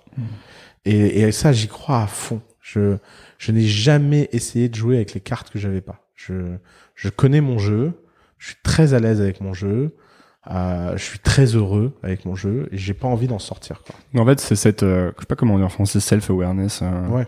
C'est ça qu'il faudrait développer euh, Bien sûr. le plus, le plus rapidement Mais- mais- possible, mais- disons. L'école fait un très mauvais travail là-dessus pour la simple raison que l'école a des modèles de réussite qui sont incroyablement débiles. Il y a réussir et pas réussir. Euh, euh, récemment, il m'est arrivé une histoire que j'adore. Euh, j'ai tellement voyagé cette année que et en plus on voyage en classe éco, tu vois, donc c'est l'enfer, quoi, surtout quand je fais mon poids et mon gabarit, quoi. Et en fait, euh, à force, euh, j'ai gagné tellement de miles que je passais platinum. Et Air France, le jour où je suis passé platinum, je revenais de Hong Kong. Euh, et ils m'ont dit, euh, écoutez, la première classe est vide, on vous upgrade en première classe. Je n'avais jamais été en première classe de ma vie. Et là, j'arrive dans, dans ce truc incroyable où t'as un lit, euh, une espèce de petite table comme au resto, machin. Et je me tourne autour du, à côté du mec à côté de moi. Et je lui dis, euh, vous faites quoi dans la vie? Un peu en me disant, euh, ce mec est en première classe, tu vois, ça doit être forcément une histoire marrante. Quoi. Et le mec me dit, je suis boulanger.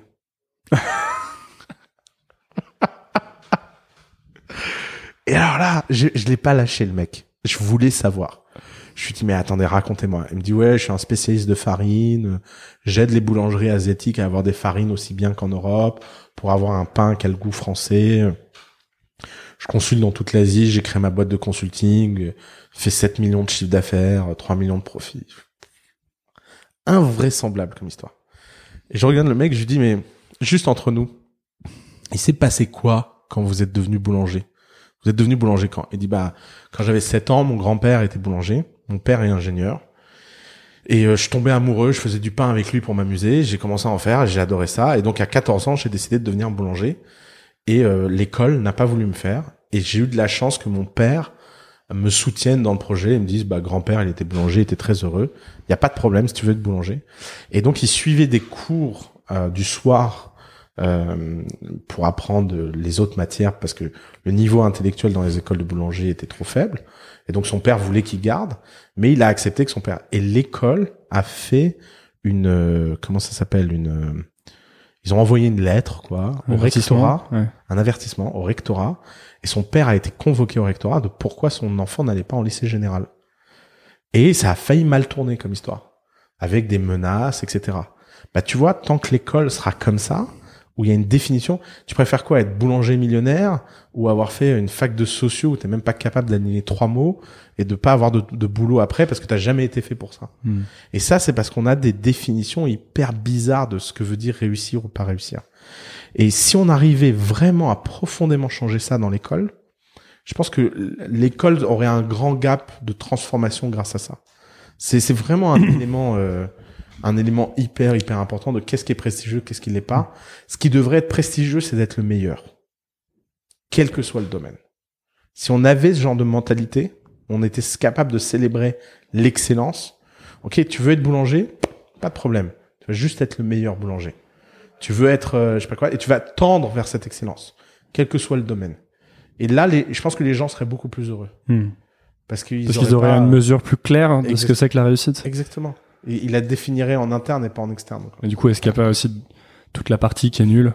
Non, parce qu'en fait, ce qui se passe, c'est que si les gens avaient ce genre de logique-là, tout le monde trouverait sa place. Parce que si tout le monde essaie d'être le meilleur, évidemment, logiquement, tout le monde y trouvera une forme d'excellence.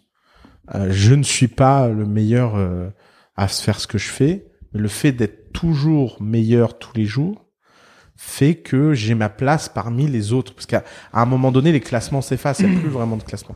Puis on serait obligé aussi de savoir quelles sont ses forces et de jouer que là-dessus. Exactement. Plutôt que de passer son temps à essayer de, De gérer ses faiblesses. la chèvre et le fou, comme on dit. Ouais. On va arriver sur les dernières questions, parce que là, ça fait longtemps déjà que je te...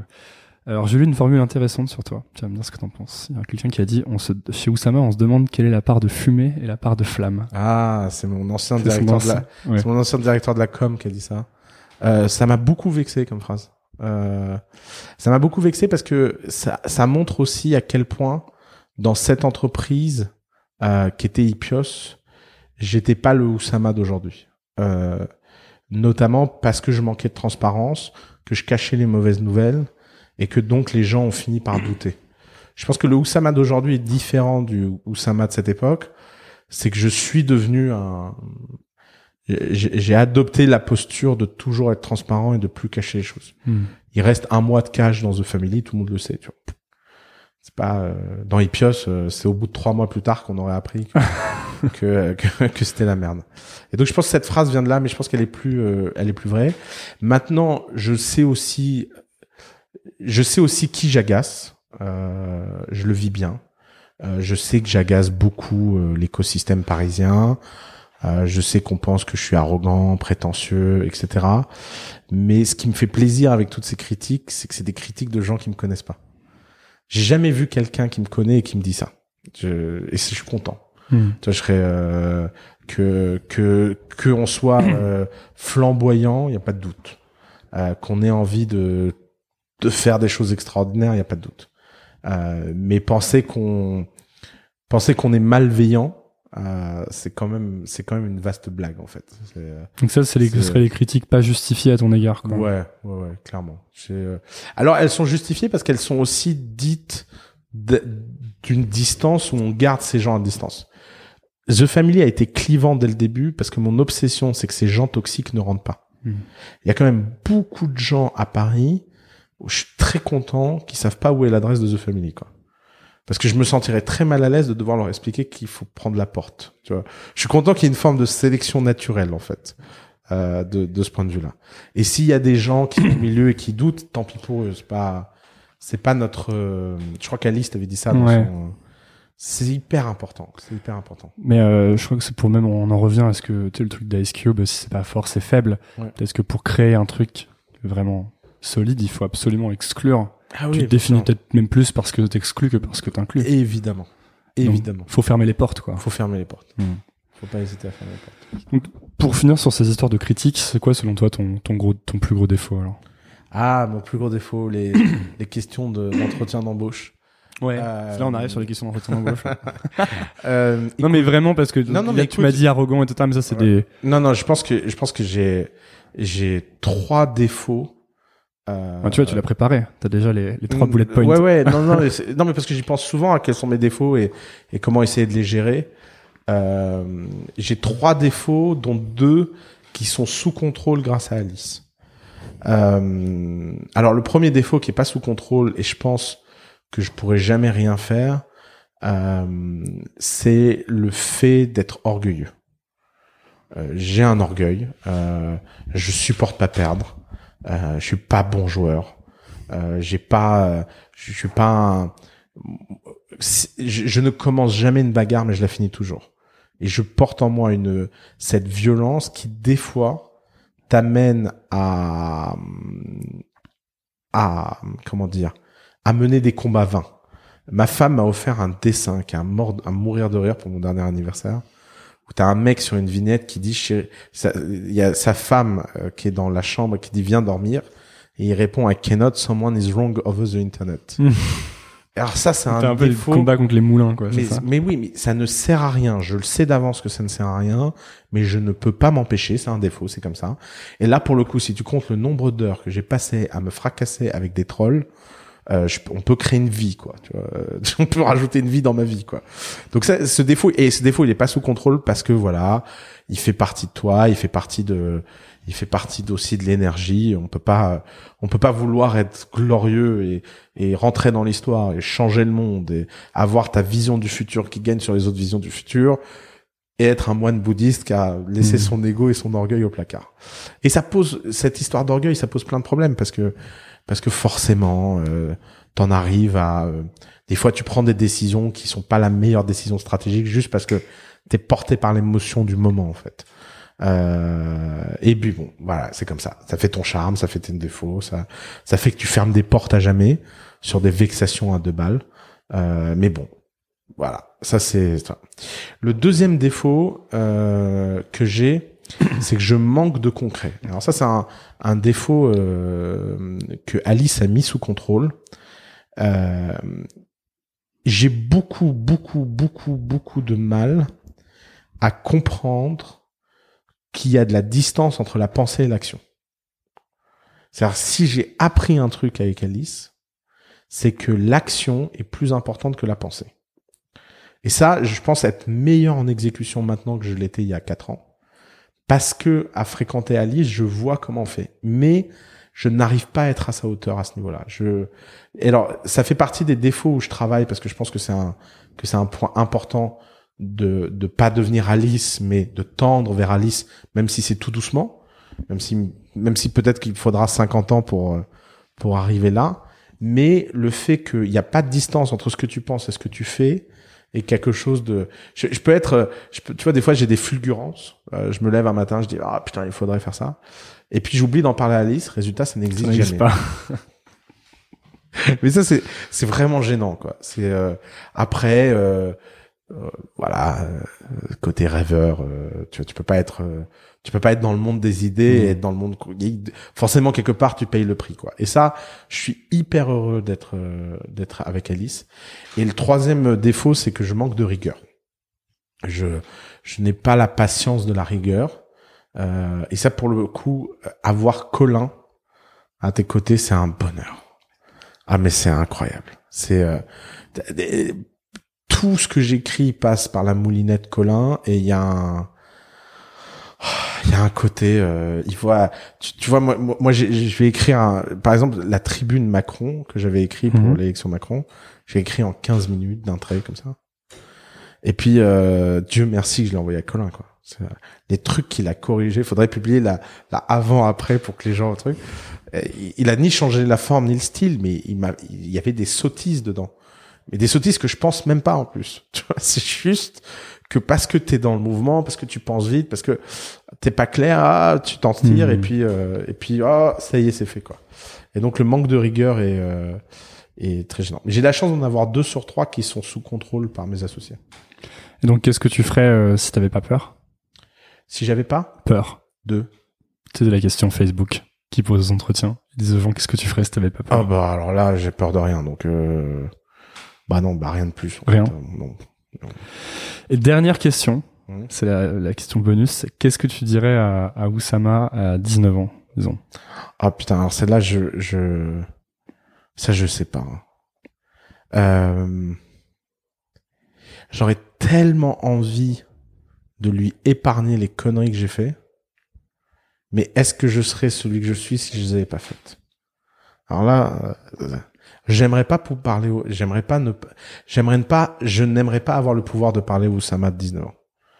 Parce que, parce que forcément l'orgueil était fois 1000. Forcément j'avais un ballon à la place de la tête. Euh, forcément il a fallu que je me prenne tout ce que je me suis pris pour, euh, pour que ça dégonfle. Mais, est-ce que tu peux souhaiter à quelqu'un de prendre ça dans la tronche, quoi, vois? C'est pas, euh, donc, je non non en fait je, si, je lui dirais rien j'essaierais de me cacher pour pas qu'il me voit quoi Comme dans Retour vers le futur. ouais exactement faut, faut surtout pas euh, Faut pas voir la photo de The Family qui disparaît sur ouais. le Polaroid. non j'aimerais je préférerais par je préférerais euh, je préférerais pouvoir euh, euh, comment dire? Je, je préférais pouvoir parler à des gens qui n'existent plus que parler à moi euh, Tu parlerais à qui? Tellement de gens. Tellement de gens. C'est ça qui est incroyable dans l'écriture. C'est que que tu peux- l'écriture c'est l'accès c'est de pouvoir voilà quand je lis tous ces livres j'ai l'impression de parler avec les morts. Machiavel dans ses euh, mémoires raconte que Machiavel après un coup d'état politique raté a été exilé à la campagne. Et donc il avait des habits de gueux à la campagne euh, pleine de boue etc et tous les soirs il lisait Tite-Live et euh, et euh, en lisant Tite-Live, il allait se changer et mettait ses plus beaux habits d'apparat avant d'ouvrir le livre parce qu'il ne voulait pas apparaître devant Tite-Live dégueulasse. Et euh, je fais la même chose. Je, je, par exemple, des fois quand je lis, je, par exemple, des fois je suis tout seul, je mange et je lis. euh, Puis je- assez bizarrement, j'installe une deuxième assiette. C'est bizarre, mais euh, mais j'aime beaucoup cette idée que que les morts vivent par leurs œuvres en fait et que tu as que tu rentres dans leur intimité, que tu rentres dans leur accès. euh. C'est pour ça que j'adore les mémoires. J'adore les correspondances. Tu vas écrire tes mémoires. Ouais, alors euh, j'ai décidé de faire comme Obama, en toute modestie. Euh, Obama a fait un exercice fascinant, c'est qu'il a écrit à 30 ans ses mémoires, et ensuite tous les 10 ans il a écrit un nouveau chapitre, et là bientôt sort ses années à la Maison Blanche de 40 à 50 ans. Euh, et donc là pour mes 30 Tu vas ans- avoir 30 ans, euh, ouais. j'ai T'as 30, 30 ans, ans, ouais, ouais, donc alors euh, évidemment euh, elles sont sorties, je crois il avait 33 ans ou 32 ans parce que ça prend un peu de temps d'écrire. euh. Mais j'aime bien cette idée tous les 10 Mhm. ans d'écrire. Et donc oui, je vais écrire euh, je vais écrire euh, mes mémoires parce que je pense que c'est la façon la plus simple en fait de de partager son intimité en fait. Quel est le bouquin que t'as le plus offert, juste pour... ah, c'est- alors il y a un petit biais là-dedans parce qu'il y a un bouquin que j'offre à tout le monde. Euh, si j'ai encore un exemplaire, je t'en offre un et sinon j'en- je t'en ferai un la prochaine fois qu'on se verra. C'est Rules for Radicals, Rules for Radicals. ce qui est le livre de chevet d'Obama, qui est le livre qu'il a qu'il a inspiré quand il avait 25 ans pour euh, devenir social worker à Chicago et dont il a appliqué la stratégie dans sa campagne de 2008. C'est un livre qui a été écrit en 57 par un type qui s'appelle Sol Alinsky, qui écrit les règles pour euh, radicaliser une communauté et la rendre responsable de son avenir. Les Noirs de la communauté de Chicago subissaient leur situation, mais c'est pas parce qu'ils étaient victimes qu'ils se mobilisaient. Pour que des victimes se mobilisent, elles ont besoin d'abord de, de se radicaliser. Alors, m'appelant Oussama, c'est toujours très gênant d'utiliser ce mot radicalisation. Chaque fois, la CIA l'entend et se dit, putain, il nous fait chier, lui. Euh, donc, évidemment, la radicalisation chez moi a un, un aspect très bienveillant. C'est pas, c'est pas, c'est pas un, c'est pas une histoire de transformer les gens en islamistes, quoi. Euh, souvent, je dis, les gens me disent, oui, il faut, souvent les gens me disent, il faut arrêter d'utiliser le mot barbare, faut arrêter d'utiliser le mot radicalisation. Alors, je leur dis toujours la même chose. Le 11 septembre 2001, j'ai pas changé de prénom.